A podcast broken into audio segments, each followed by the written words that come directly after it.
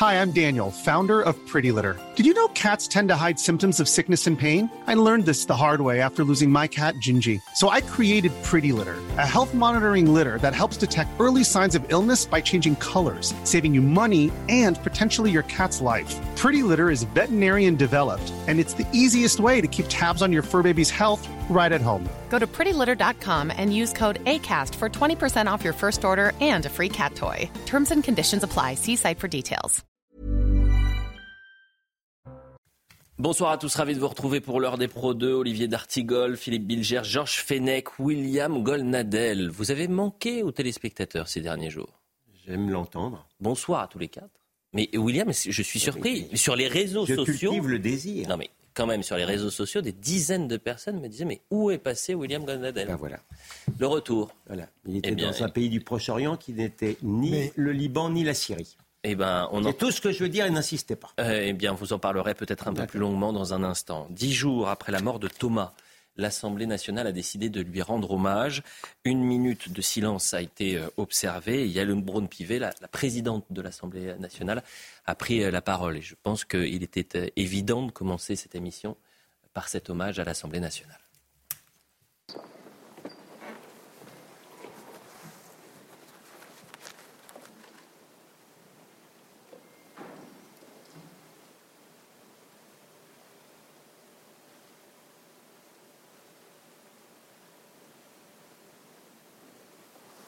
Thomas, 16 ans, a été poignardé à mort.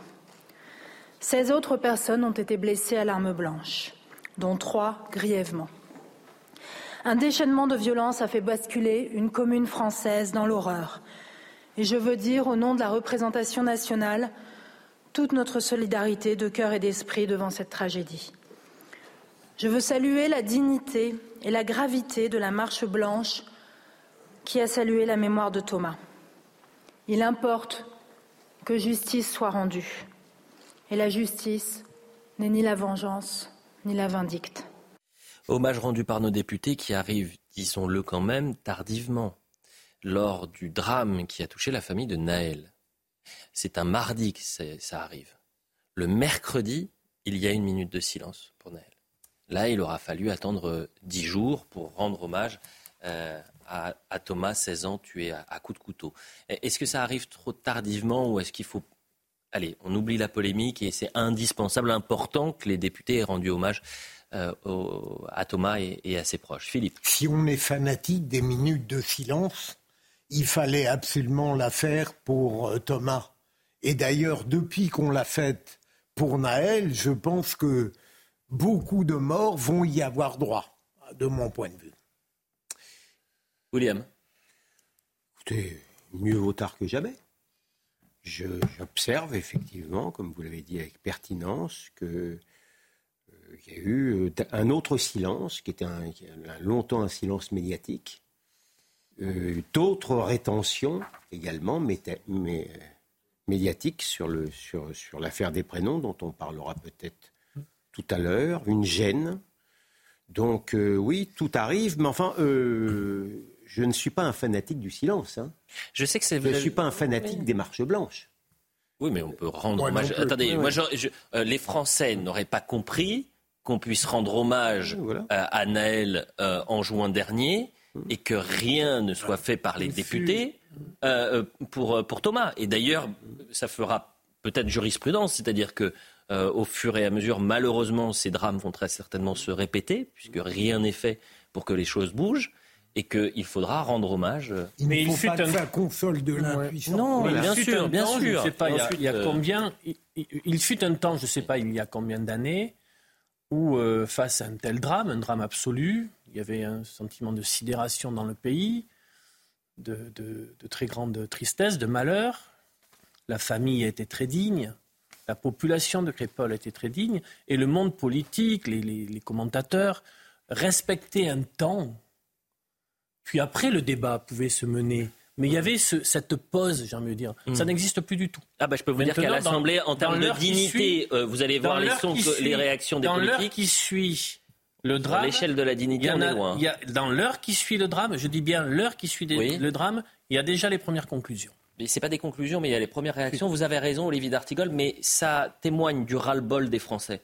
Et pardonnez-moi, quand ces drames se répètent, euh, euh, l'année qu'on a vécue, vous voulez qu'on les liste Non, non, non. Mais les Français, bien évidemment, qui n'en peuvent plus. Il y a des personnes qui se comportent très bien. Le, parole, la parole du politique, la parole de la politique est euh, finalement la traduction de ce que pensent les Français.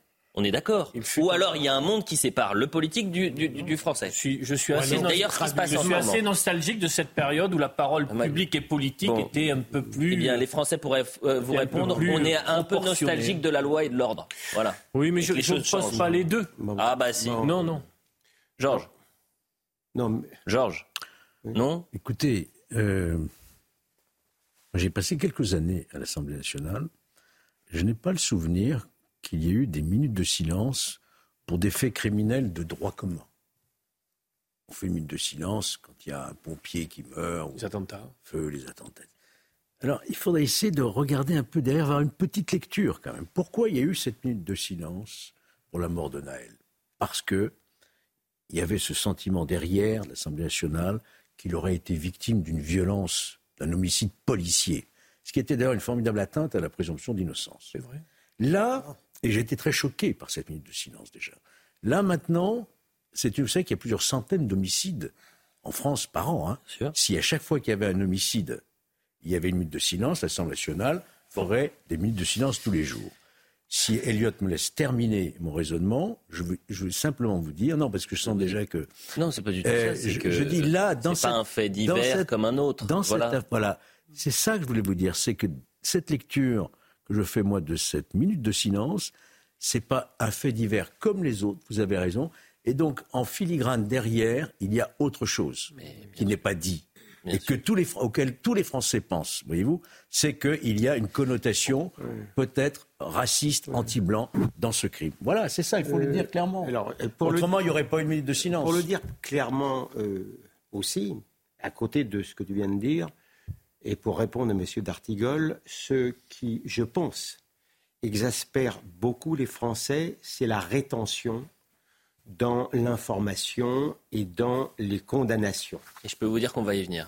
Voilà. Alors si on va y venir. Eh bien, écoutez, avançons. Je c'est une connerie de pas avoir donné les prénoms dès le début. Mais attendez, on en parlera de ça. Mais euh, vous allez voir, euh, euh, hum. plus on va avancer dans l'émission, plus le terme que vous allez l'employer, vous allez pouvoir le répéter. Malheureusement, malheureusement, parce que j'ai cru comprendre. je reste dans la rétention. J'ai cru comprendre cette semaine qu'il ne fallait pas attiser les haines, qu'il fallait respecter la famille, qu'il fallait un moment de décence. C'est mieux. C'est évidemment mieux. Mais les donneurs de leçons, qui ne respectent pas eux-mêmes ce qu'ils demandent aux autres, il y a peut-être un petit souci. Euh, lorsqu'on s'appelle Éric Dupont-Moretti, qu'on est ministre de la Justice, son rôle est peut-être, peut-être, et peut-être qu'on se trompe, euh, de nous expliquer comment un délinquant condamné pour port d'armes ne reviendra plus à une fête de village avec un couteau de 20 cm. C'est peut-être son rôle lorsqu'on l'interpelle sur l'ensauvagement et sur la délinquance. Peut-être. Eh bien, écoutez sa réponse. En réalité, euh, votre indécente euh, démagogie fait que vous n'avez pas voulu entendre les mots du grand-père du petit euh, Thomas.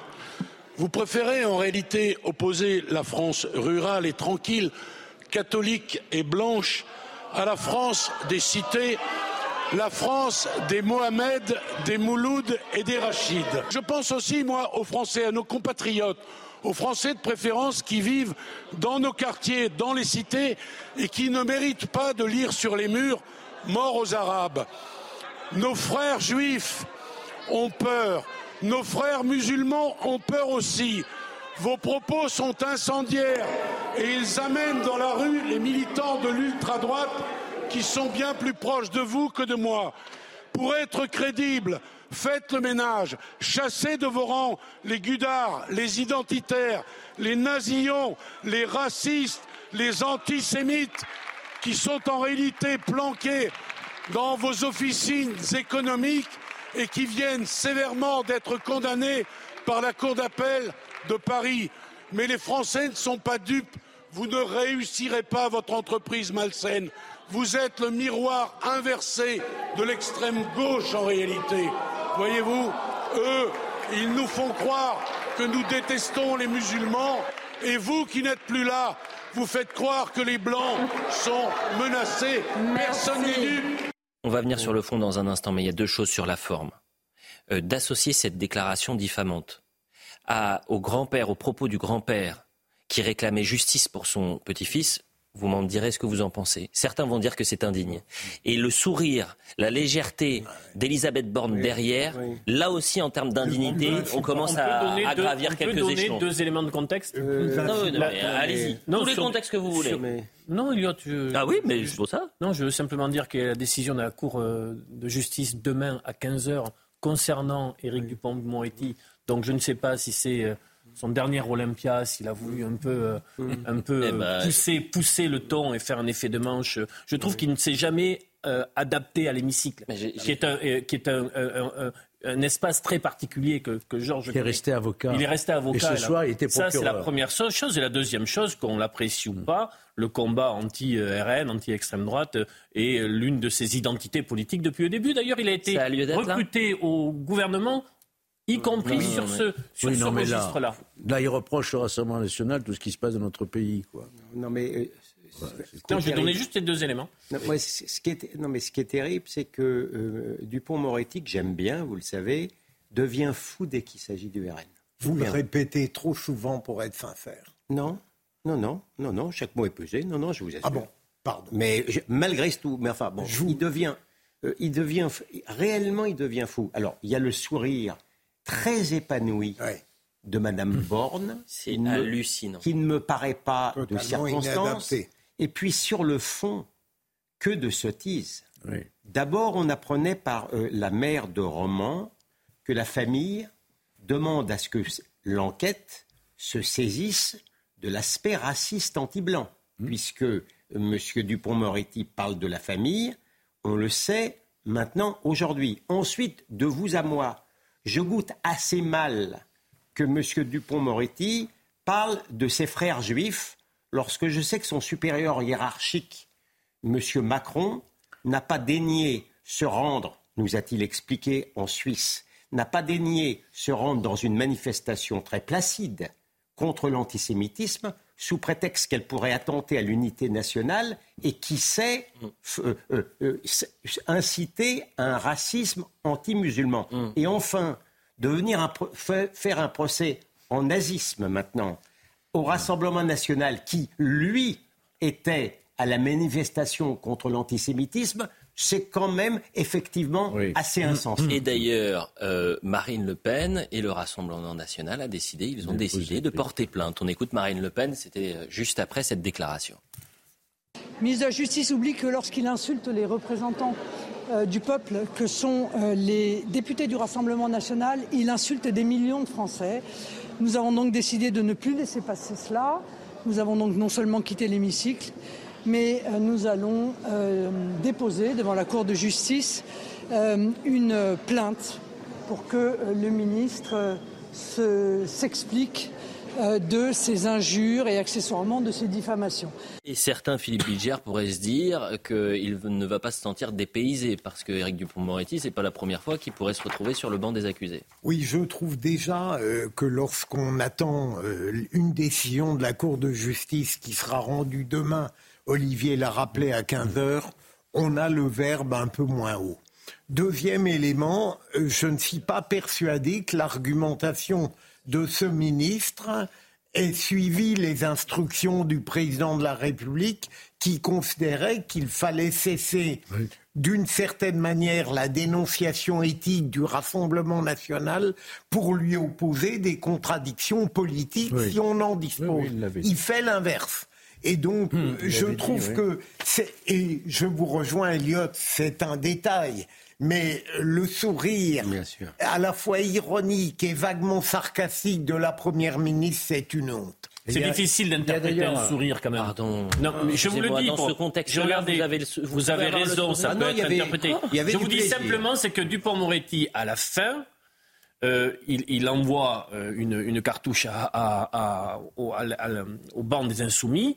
Donc le- le- l'hémicycle réagit du côté de, de la gauche. Et donc je pense qu'elle doit se dire, tiens, il a mis le feu des deux côtés. Je pensais, voilà ce que je crois. pensais que la famille euh, voulait être hors du débat politique. Oui. D'associer son discours offensif, d'autres l'ont fait. accusateur, euh, et certains pourraient dire diffamant, de Éric Dupont-Moretti à l'encontre du Rassemblement national, au propos du grand-père lors des obsèques. Je suis d'accord avec vous. Mais excusez-moi, Mm. je trouve ça triste en fait. Mais même sur le. Triste. Moi, j'ai le sentiment d'un disque un peu rayé, quoi. Oui, mais euh, euh, effectivement, mais, ça ne, de- personne n'est dupe. Hein. Vous voyez personne n'est dupe, bien Après, évidemment. Je me suis interrogé parce que dans l'Assemblée nationale, vous savez que dans l'hémicycle, il y a une immunité de parole. Bah oui, sauf si on fait une réserve. Euh, Sauf si l'on fait Une réserve La sur dé- les propos. Oui. Et mais il- c'est une procédure très très compliquée. Bon, en, en tous les cas, euh, c'était l'une des déclarations à, l'Assemblée nationale. On, verra d'autres Oui, déclarations la, dans la, la dans la journée. du débat politique. Ce qui m'intéresse également, de si, ce qui nous intéresse également euh, toujours euh, sur la question de- du drame qui a touché Thomas et, et sa famille, euh, c'est le, le prisme médiatique. C'est le récit qu'on est en train de, de- de- de développer.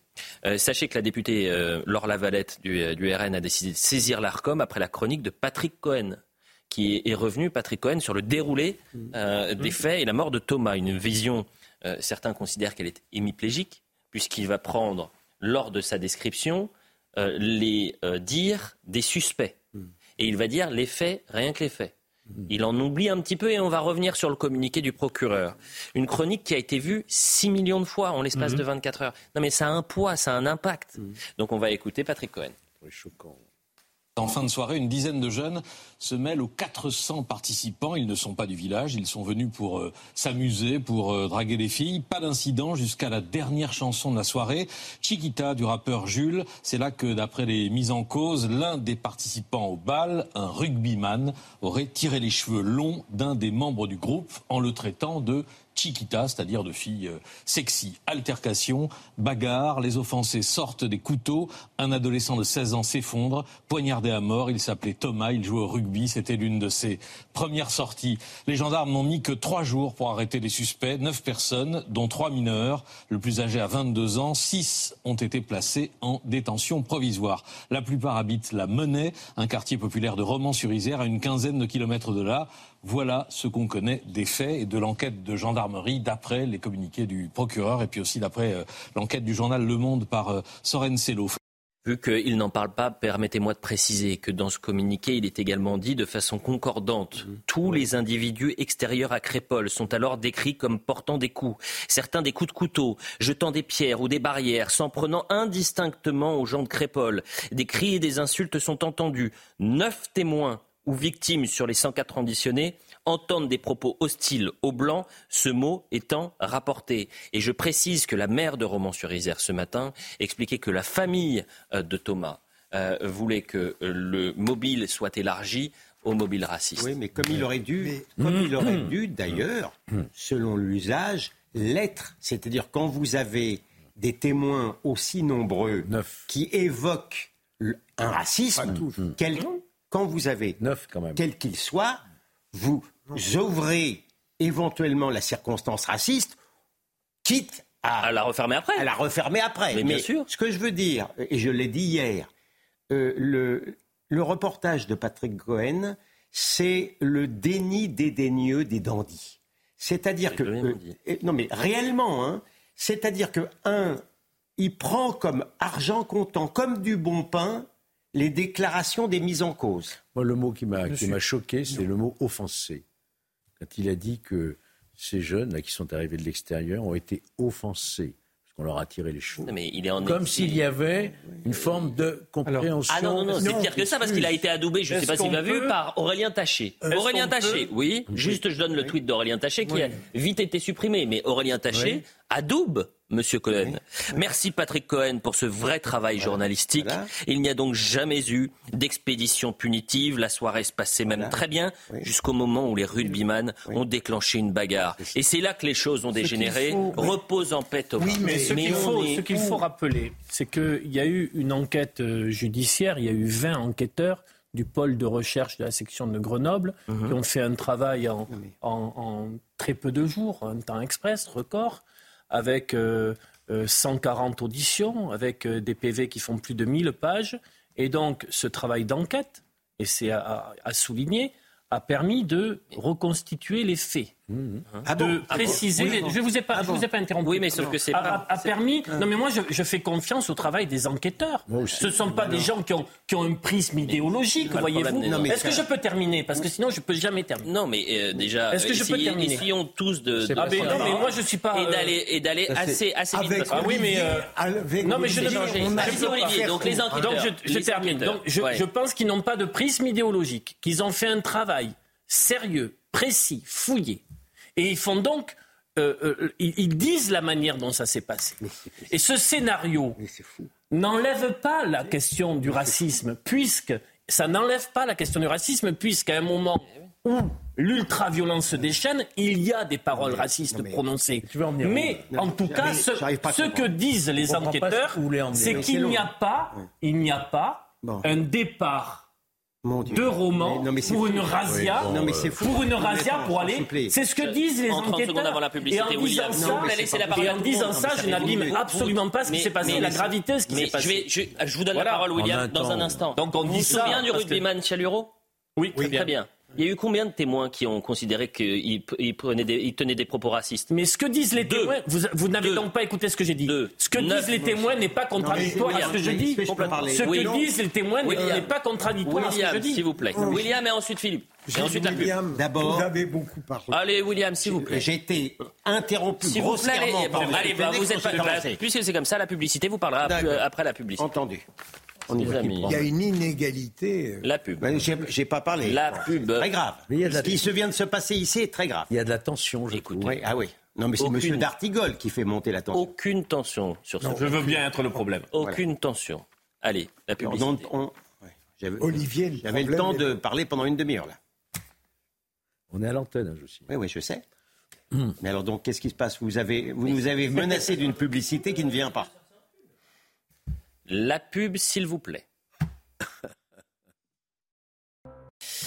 Un peu plus de 20h30 sur CNews, on continue euh, de parler de cette chronique polémique euh, de Patrick euh, Cohen qui s'est appuyé sur en partie un reportage du Monde et en partie de, des témoignages recueillis par les, euh, les suspects via le communiqué de, de- de presse. Il ne revient absolument pas sur ce qu'a pu euh, dire euh, les victimes et les autres témoins qui expliquent que certains, neuf témoins, je le rappelle, sur 104 auditionnés, entendent des propos hostiles aux Blancs. Et d'ailleurs, c'est précisé également par la maire de, de Romans-sur-Isère. Ce que je veux dire, et notamment à M. Dartigol, que la messe, elle n'est pas dite. L'enquête, elle ne fait que commencer. D'accord? Et d'après déjà M. Cohen, qui se base uniquement sur les mises en cause, elle serait terminée et la messe serait dite. Et on n'aurait pas. Parce que moi, je ne sais pas, au moment où je vous parle, je ne sais pas si c'est raciste ou c'est pas raciste. D'accord? Mais seulement dans l'univers du service public, c'est comme dans l'affaire Zola. La question ne sera pas posée. Elle ne doit pas être posée parce que pour M. Cohen, c'est un bal, comme il l'a dit, hein, c'est un bal du samedi ou du dimanche qui finit mal. Il n'est pas question de poser cette question. En vérité, ces gens-là ont toujours été dans le déni, oui, oui. Il n'y avait pas de hausse de l'immigration, il n'y avait pas d'insécurité euh, en lien avec l'immigration, et le racisme anti-blanc n'existe pas. Voilà la réalité des choses. Moi, pardon, je ne suis pas aussi catégorique que ça, et j'attends la fin de l'enquête. Elle ne fait que commencer, Monsieur Dartigol. Mais vous avez raison d'attendre la fin de l'enquête, Gilles William. Mais alors ne prenez pas pour acquis des Ah bah, éléments qui ne sont pas Mais c'est démontrés. c'est le contraire que je viens de dire. Mais c'est exactement ce que je viens de dire. vient Je suis en train de réagir. Enfin, Mais les propos anti-blancs. je suis en train.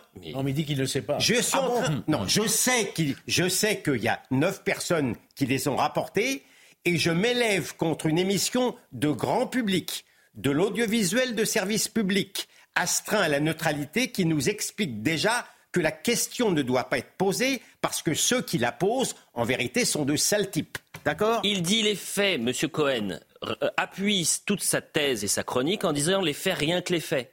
M. Cohen oublie une grande partie des faits. D'accord Donc c'est quand même un peu problématique. Il ne parle pas de l'ensemble des péripéties, Elliot. C'est ça qui est malhonnête. mais c'est bien ça qui est, c'est bien ça le problème. Alors on peut discuter l'analyse que fait le monde sur le ressort immédiat et dérisoire, mais ça s'arrête là pour l'instant.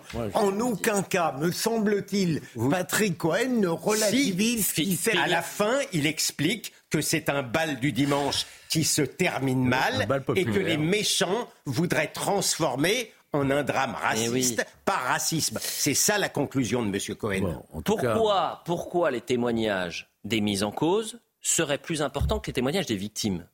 Si on traite les faits rien que les faits C'est ça la question qu'on peut se poser. Pourquoi M. Tachet, qui est un grand député, immense député, d'un grand respect, qui est attaché à la présomption d'innocence, mm. qui va tweeter très rapidement, je le cite encore une fois, merci Patrick Cohen pour ce travail journalistique, il n'y a donc pas eu d'expédition de, euh, punitive, la soirée se passait même très bien, jusqu'au moment où c'est... En fait, c'est le problème, c'est les rugbymen, où les rugbymen ont déclenché une bagarre et c'est là que les choses ont dégénéré. déjà, les rugbymen, c'est absurde. Non, mais Taché, il dit une... Et il l'a supprimé, hein, ce tweet, hein, très ah rapidement, mais bon... bah oui, mais vous savez... Sauf euh, que lui, Taché, il est dans un camp politique dont connaît la tendance, ça n'est pas la même chose avec un, avec un journaliste de service public. Oui, mais... Vous imaginez la réaction de la famille quand ils entendent tout ça? Mais vous avez raison. Un fils qui a 16 ans, qui avait une vie devant lui, qui était un garçon parfaitement euh, respectable, qui donnait satisfaction à tout le monde dans son club, et on est en train de se déchirer avec la tribune de Cohen pour savoir qui a raison, qui a tort, alors qu'il est mort. Moi, je, trouve que cette tribune, elle est infâme, véritablement. Vraiment. Et, le tweet d'un député, infâme aussi. Ça ne respecte même pas. Alors, ne faites pas de minutes de silence. C'est pas la peine.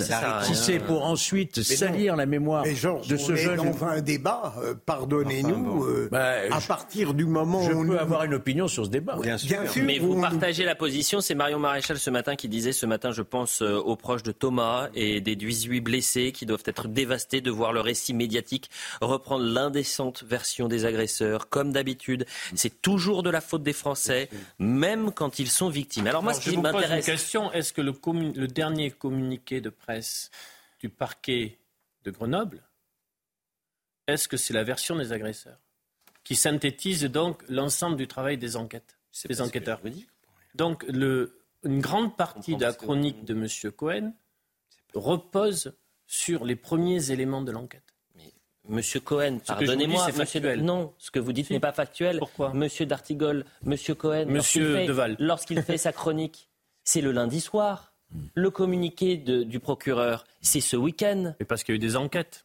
Il y a eu des, fuites euh, presse. Écoutez, on parle. Euh, non, ce que, je vous dis, c'est, ce que je vous dis, c'est que le communiqué de trois pages que j'ai dans les mains vous permet, du parquet, bien évidemment, vous permet d'être suffisamment clair pour dire on ne sait pas exactement ce qui s'est passé. Il y a deux versions qui s'opposent. L'une qui explique que c'est de la faute des rugbymen et l'autre qui dit on a été ah, victime absolument pas la faute des rugbymen. Est-ce il, y en a qui, il y en a qui avaient des couteaux et d'autres qui n'en avaient pas. L'ultra-violence et le fait qu'il y ait des couteaux, c'est pas l'ultra-violence et le fait qu'il y ait des couteaux, c'est pas la faute des rugbymen. On parle de la rétention des prénoms ou pas? On va en parler dans un instant. Je voudrais juste savoir, parce que ce qui m'intéresse, c'est que Laure Lavalette, la députée du Rassemblement national, a saisi l'ARCOM, et j'ai le souvenir de ce qu'avait dit Rima Abdul-Malak à propos de C8 et de CNews. Euh, il y a des chaînes qui ont accès à des fréquences gratuites en échange de certaines obligations. Ces obligations sont dans la loi, elles sont très claires, il y a le respect du pluralisme. Et un peu plus loin, le fait de traiter des affaires judiciaires avec mesure, le fait de créer un débat contradictoire avec l'ensemble des points de vue sur des sujets pouvant porter à controverse. Bah, est-ce que euh, Rima Abdul Malak va réagir après la déclaration de M. Cohen. Elle trouvera que la, tribune de Cohen était, mesurée. Eh ben, écoutez, eh ben, avançons. Voilà, si euh, on pense qu'elle est. Euh, l'exemple de ce qu'elle souhaite. Elle est parfaite. vous, vous vouliez parler des, prénoms, prénoms qui ont été cachés pendant plus de une semaine. Seul le JDD a, publié les prénoms.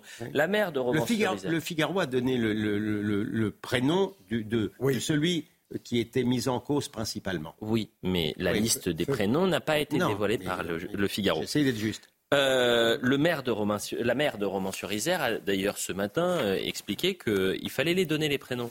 Euh, qu'on on aurait dû les, les donner. Pourquoi, lorsqu'il s'agit d'un autre drame, on communique le nom et le prénom tout de suite? Là, finalement, les prénoms ont circulé sur les réseaux sociaux avant d'être confirmés par les autorités. Madame Toraval a raison. J'ai observé dans le Figaro ce, hier matin que euh, euh, le prénom de, celui qui s'en est pris avec un couteau, avec un à, à, Mourad, tout de suite, on a expliqué qu'il se prénommait Yannick. Le jardinier, là, oui. Oui, ça n'a posé aucun problème philosophique hmm. ou médiatique de livrer le prénom de Yannick à, aux, gens qui ont le droit à l'information. Curieusement. pourquoi cette rétention bah, Cette rétention, c'est la même. C'est la même.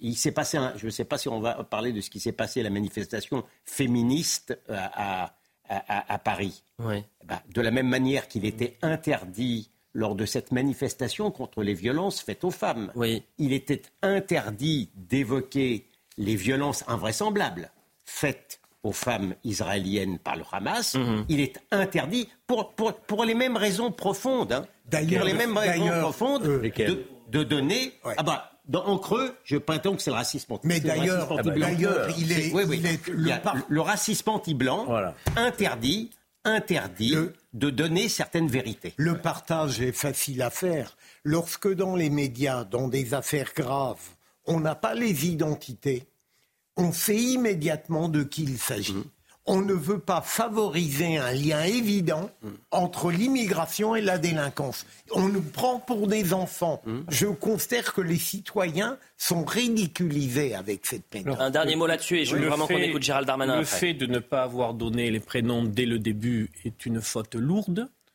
D'abord parce que ceux qui le font ont la crainte que le lien à l'immigration euh, se fasse alors qu'il s'agit là en fait de jeunes Français.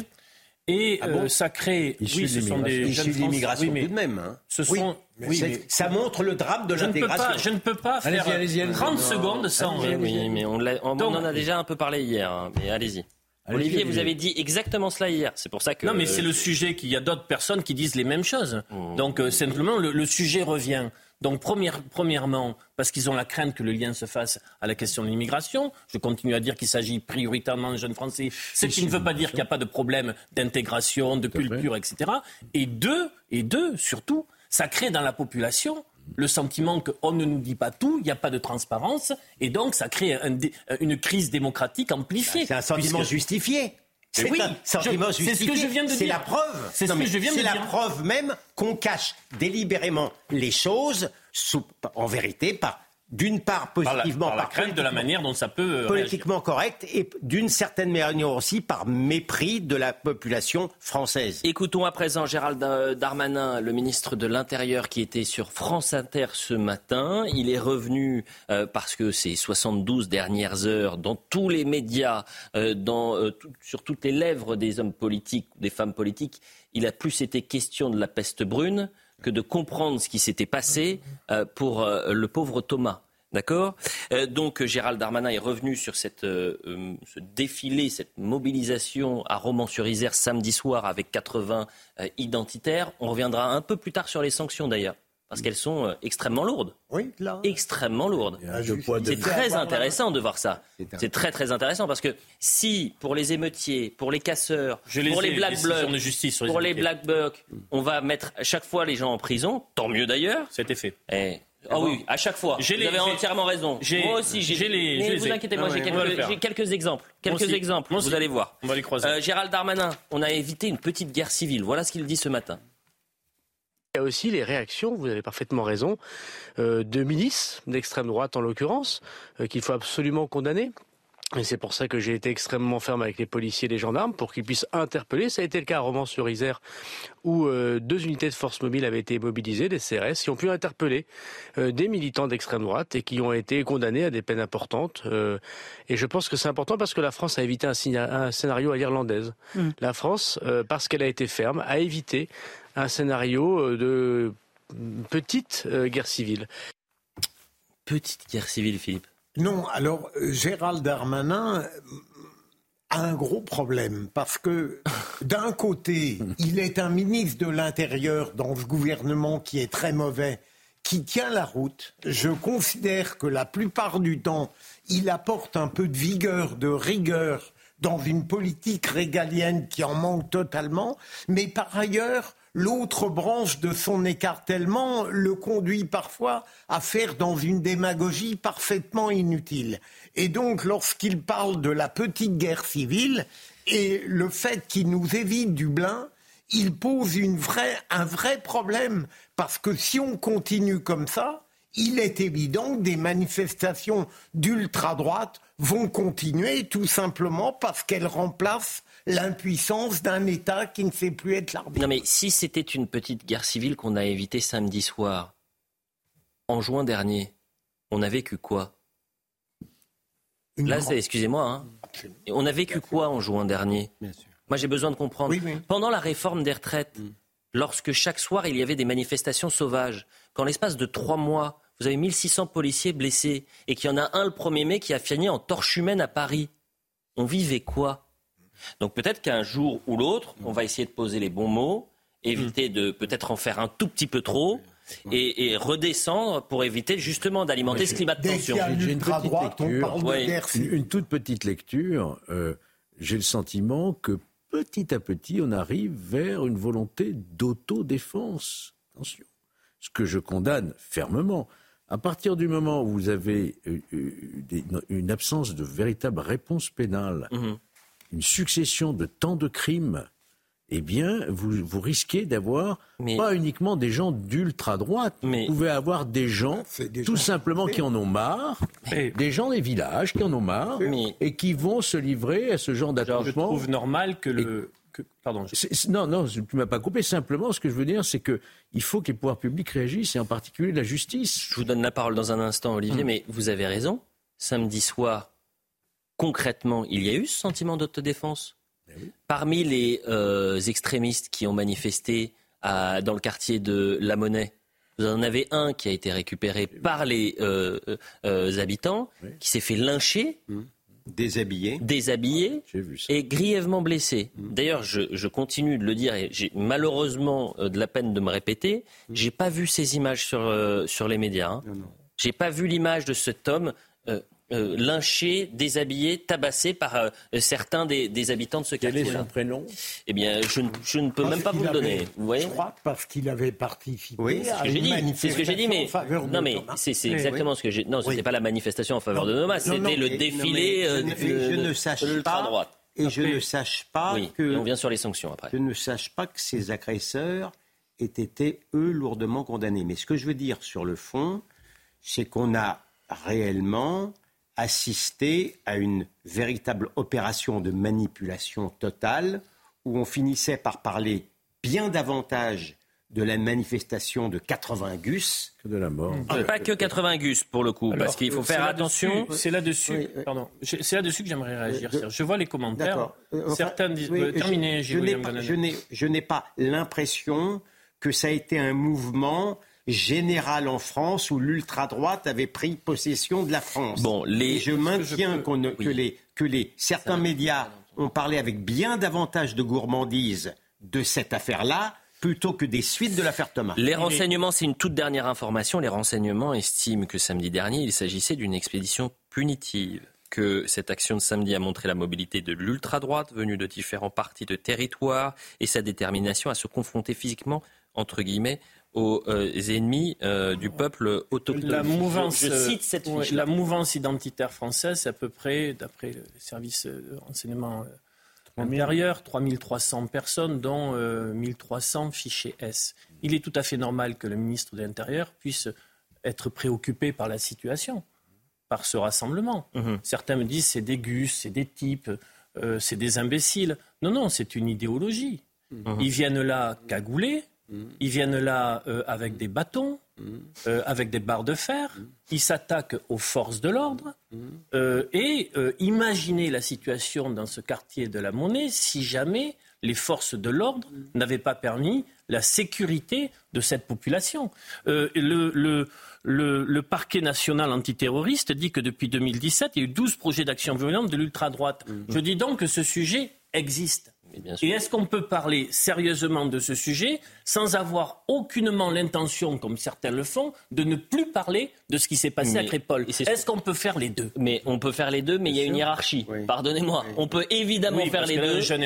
on peut faire les deux, mais il y a une petite hiérarchie qui a un tout petit peu été bouleversée. Et si vous me permettez, lorsque vous parlez de l'ultra-droite, c'est marrant parce que toute l'explication que vous faites, vous changez ultra-droite, vous mettez extrême gauche ou ultra-gauche, vos chiffres, vous les, je ne sais même pas par combien vous allez les multiplier. Ah, c'est-à-dire que oui, bah, si on parlait si on parlait des antifas et des black blocs, on est, on est peut-être à 20 fois plus. Non, peut-être pas 20. Oh, je ne sais pas. Mais j'observe d'ailleurs que ce sont ces antifas-là. Je faisais allusion à, la manifestation féministe de samedi dernier. Ce sont ces antifas-là qui s'en sont prises aux femmes qui ont voulu parler des crimes du Hamas.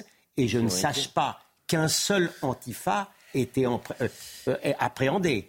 Avançons. Sur les sanctions maintenant. Sur les sanctions. Là, c'est très intéressant et on l'a un peu abordé euh, hier soir. On a un avocat, deux anciens magistrats. Donc ça, vraiment, moi, j'ai besoin de savoir si ce que je vais vous dire est exceptionnel en quelque sorte, au sens propre comme au sens figuré.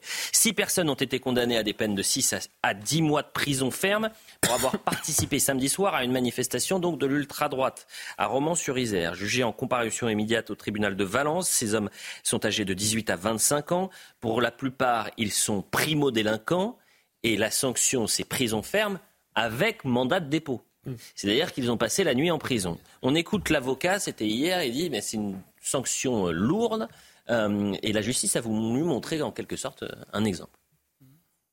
J'ai trouvé que c'était euh, peut-être la volonté du tribunal de frapper fort. Frapper fort, mais euh, sans nuance. Pour moi, c'est euh, injuste. C'est injuste et je, suppose que mes clients feront appel de, cette décision. Bon, je pense effectivement que, la décision qui, qui, a été rendue aujourd'hui par le tribunal visait cet objectif-là, de, de, rendre une justice exemplaire. Et à mon avis, ça a été mal rendu. L'exemplarité à tout prix, non. Faire des coupables à tout prix, non. Et là, je donne d'abord la parole aux magistrats avant de la donner aux avocats. Je cède la parole à Philippe. Philippe, est-ce que c'est une décision exceptionnelle? Est-ce que vous aviez, vous aviez déjà vu ça avant? Oui, ça a dû exister. Moi, je. Alors, on ne connaît pas le dossier, hein, et je ne voudrais pas reprocher à ces décisions euh, ce que je reproche souvent à la gauche ou à l'extrême gauche de, de faire à l'égard de décisions et de jugements qui ne leur plaisent pas. Mais je trouve que c'est sévère de l'extérieur, si je puis me permettre, parce que je ne connais pas, je le répète, le dossier, je n'ai pas l'impression, et j'espère que le tribunal n'a pas été soumis, ce qui peut arriver en certaines circonstances, à cette pression insidieuse à la fois médiatique et politique. Tir de mortier sur des gendarmes. Hein. Tir de mortier sur des gendarmes. Mais euh, vous, savez que là, c'est pas 15 000 places hein, qu'il faut de prison. Hein. Ah, oui, ah là, c'est mettez-en 100 000. Hein. Et donc, Parce que les tirs de mortier, les tirs de mortier sur les, les, les, forces de l'ordre, mm. et eh ben là, je peux vous dire, si à chaque tir de mortier, vous avez une personne qui finit derrière les barreaux. Mm. Ah, bah, les amis, allez-y, hein, on va Est-ce qu'on peut revenir sur la, sur la décision judiciaire après les émeutes À l'égard des prévenus. débat hier Oui, à l'égard des prévenus. Allez-y, parce que vous aviez des chiffres. C'est ça Mais en fait, c'est intéressant. J'avais l'idée, vous m'avez mis dans le doute hier, Elliot, parce que mm. j'avais euh, l'idée, j'ai vu passer dans la presse, mm-hmm. l'idée qu'il y avait une réponse judiciaire plutôt rapide et ferme après les émeutes. 3600 mm-hmm. euh, personnes placées en garde à vue, comparution immédiate, et avec beaucoup de peines de prison fermes ont été prononcées, y compris pour des prévenus euh, qui avaient un casier judiciaire vierge. Et la semaine dernière, une personne qui a été identifiée, un homme de 40 ans, a été condamné à 3 ans avec mandat de dépôt pour feu aux poubelles. Je peux un ancien métier. Et je sais aussi qu'il y a eu des décisions qui ne sont pas allées dans ce sens et qui ont pu être laxistes. Il y a eu les deux. Oui, oui. Deux choses. D'abord, si l'on en croit Jérôme Fourquet, si mes souvenirs sont bons, euh, il y aurait eu euh, des dizaines de milliers d'émeutiers. Mm. OK? Ensuite, je vais vous donner trois exemples. Un homme de 21 ans a été condamné à un an de prison avec sursis par le tribunal de Créteil pour avoir participé à l'incendie de la mairie de Villeneuve-le-Roi. Une peine insuffisante selon le maire. Autre exemple, mi-septembre, un homme âgé de 21 ans a été condamné à 5 mois de prison avec sursis probatoire. Il avait, durant la nuit du 29 au 30 juin, commis des dégradations, allumé un feu, jeté des cailloux sur les forces de l'ordre. Enfin, dernier exemple, euh, début juillet, un jeune de 18 ans condamné à 210 heures de travaux d'intérêt général pour avoir participé aux émeutes. Et, là, j'ai un jeune de 19 ans qui met le feu à une mairie de quartier à Strasbourg, annexe, qui prend 4 ans de ferme. Alors moi je dis. Donc la décision de justice varie. Ah bah, Ah c'est oui, bien, ah c'est bien, ça, y a- pas de doute. c'est bien ça qu'on voit, oui, vous avez raison. Là, pour le coup, on est d'accord. Personne ne- Personne ne m'empêchera de dire que ce sont des décisions extrêmement fermes. D'ailleurs, ce n'est pas la fermeté qui me gêne, c'est effectivement la différence de traitement avec des tas d'affaires où ça n'est pas la droite ou l'ultra-droite qui est impliquée. Je, je- N'oubliez pas que là, j'attire votre attention sur le fait qu'il y a eu un mandat de dépôt. D'accord? Ça, ça- ça change tout. C'est la différence entre le, entre le jour et la nuit. Et j'observe, j'ai- en mémoire encore, nous parlions de, ce, de cet imam de Beaucaire qui lui a appelé, à, qui a appelé à tuer les juifs euh, derrière euh, Rocher et qui s'en est sorti avec sept mois de sursis. Alors je ne sais pas si c'est la pression de l'extérieur ou la pression idéologique intérieure des magistrats, mais personne ne pourra me dire qu'ils ont été traités comme on traite euh, tout le monde. C'est vrai. Moi, j'observe euh, quand même, j'observe que, indépendamment de ceux qui ont lancé les mortiers là, sur, sur la police, les autres n'ont pas commis d'actes de violence à proprement parler. Il n'y a pas eu de contact physique, il n'y a pas eu d'incapacité de travail. Même s'ils sont venus, certains avaient un bâton ou je ne sais quoi, il n'y a pas ils ont été condamnés uniquement pour l'attroupement. Et ils ont été incarcérés. Il y, a eu des- condamnés. il y a aussi eu condamnation pour certains pour euh, des violences sur les policiers. Il y a eu des policiers blessés. Certains, mais tant ce que je mieux. vous dis, mais moi, je, vous dis, vous touchez un policier, vous touchez Non, mais- un policier, vous les blessez un policier ceux au qui, trou. Ceux qui n'ont pas touché les Faites des policiers places de prison, les ont quand même été condamnés à Commence- emprisonnement. Commencez à construire. Euh, Gérald Darmanin a annoncé qu'il allait proposer la fin du- d'un groupuscule qui s'appelle la division Martel et de deux autres directement liés aux mobilisations d'extrême droite. On voit le sujet de Mathieu Devez et, et ensuite je veux vraiment qu'on revienne en sur euh, la libération des otages.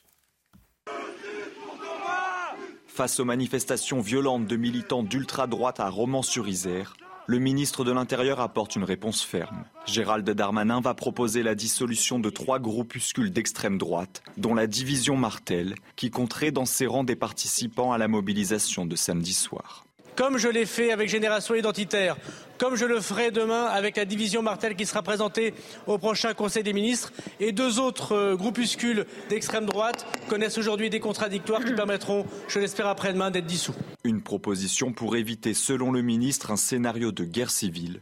Car d'après Emmanuel Casajus, docteur en sociologie et spécialiste de l'extrême droite radicale, les membres de ces groupuscules seraient majoritairement jeunes, organisés et violents. C'est semble-t-il la jeune génération, donc euh, 14-18 ans, 14-20 ans, euh, du, du mouvement euh, nationaliste révolutionnaire, donc un peu les jeunes du GUD. C'est des groupes qui euh, vont se retrouver régulièrement pour des entraînements, des entraînements sport de combat, avec une partie d'en- d'entraînement à euh, la bagarre collective. Parfois s'entraîner non pas en tenue de sport, mais en tenue de ville pour être préparé à des situations euh, euh, réelles, et même entraînement une fois avec des armes, enfin, c'était vu avec le euh, Six prévenus étaient jugés ce lundi en comparution immédiate après le défilé de l'ultra-droite à Romans-sur-Isère. Ils ont été condamnés à des peines de 6 à 10 mois de prison ferme.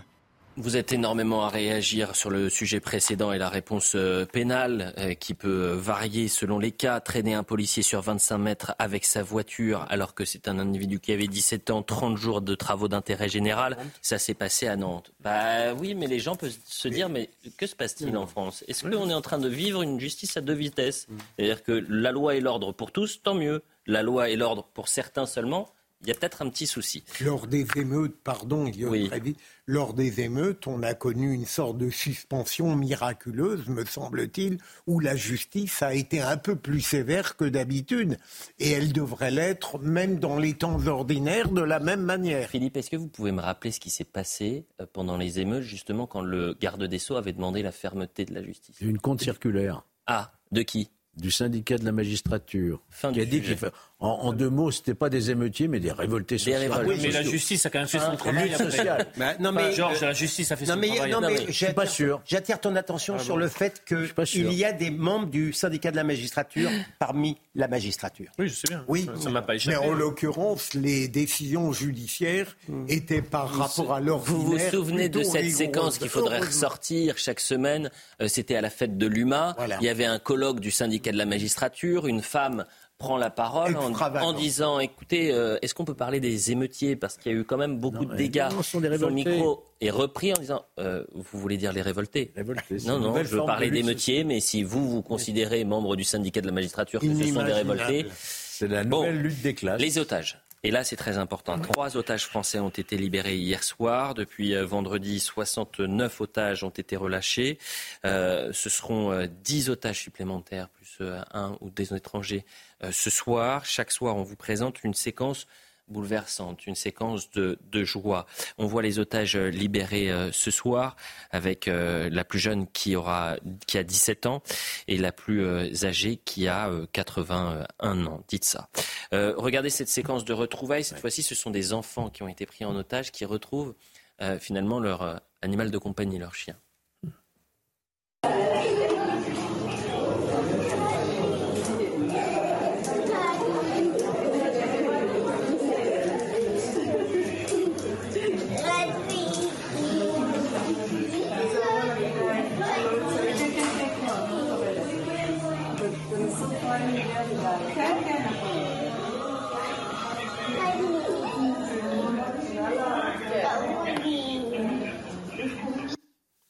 William, je sais que vous rentrez d'Israël, euh, que ces images ces derniers jours, vous les avez, euh, j'imagine, vues, et je vous connais, vous sens très ému. C'est un peu, euh, oui, c'est pas facile.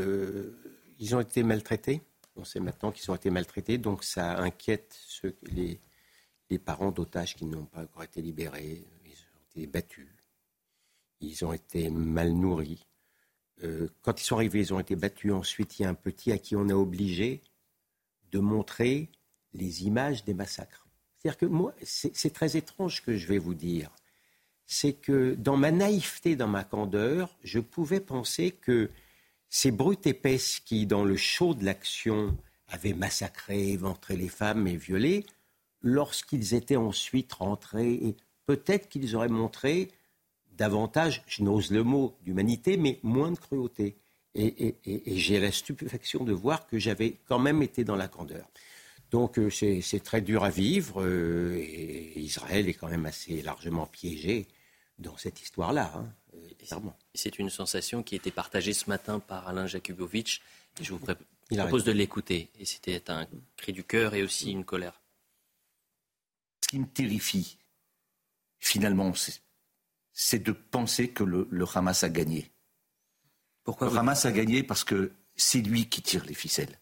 C'est eux qui ont commis ça c'est eux qui font les listes. Avec, euh, sur chaque élément, il y a une valeur, une valeur ajoutée. Telle nationalité, tel âge, tel sexe, tel visage, peut-être même tel corps. Voilà. Et on fait des listes. Hmm. Et voilà le monde entier qui est à genoux devant le Hamas en suppliant Donnez-moi mes nationaux. Moi, lorsque j'entends, bien sûr que je suis transporté de joie pour ces gamins, mais je me fous de connaître leur nationalité. Je m'en fous. Je veux dire qu'il n'y a pas. Savoir, les, les, Français, non pas les Français, les ceci ou les cela, c'est des gamins, des femmes, des vieillards qui ont été raflés. Et ils ont gagné. Ils ont gagné pourquoi? C'est eux qui tiennent la main. On les supplie. Et, puisque ça marche, pourquoi ils ne recommenceraient pas? Pourquoi ils ne recommenceraient pas? Ça marche. Alors bien sûr, on me dit, bien sûr, priorité aux otages, évidemment. Mais vous savez là où ils ont gagné Là où ils ont gagné, c'est qu'on le sait que la Palestine, ils s'en foutent le peuple palestinien, c'est le dernier des soucis. D'ailleurs, s'ils avaient la moindre considération pour le peuple palestinien, au lieu, eux, d'aller comme des lâches se cacher dans les tunnels, c'est le peuple qu'ils auraient mis dans les tunnels pour les protéger des bombardements. Ils s'en foutent. Ce qu'ils veulent, c'est éradiquer la terre d'Israël et les Juifs. Et là, ils ont gagné. Voilà pour cette colère d'Alain Jakubowicz. on va retrouver dans un instant Olivier Benkemoun, mais je Permettez-moi d'avoir évidemment une pensée pour les familles d'otages français qui n'ont pas encore été euh, libérés. Elia, Hofer, Mia, Orion, Oad, euh, qui sont euh, otages ou disparus. et donc on, pense à ces familles, et je le dirai chaque soir. priez pour eux, bien évidemment. Et on ne peut même pas imaginer dans l'enfer dans lequel ils sont plongés depuis le, 7 octobre dernier. L'obscurantisme ne gagne jamais au final. Jamais. C'est toujours la liberté, la démocratie qui l'emporte sur ces régimes-là. Je voulais dire ça par rapport à ce qu'a dit Jakubowicz.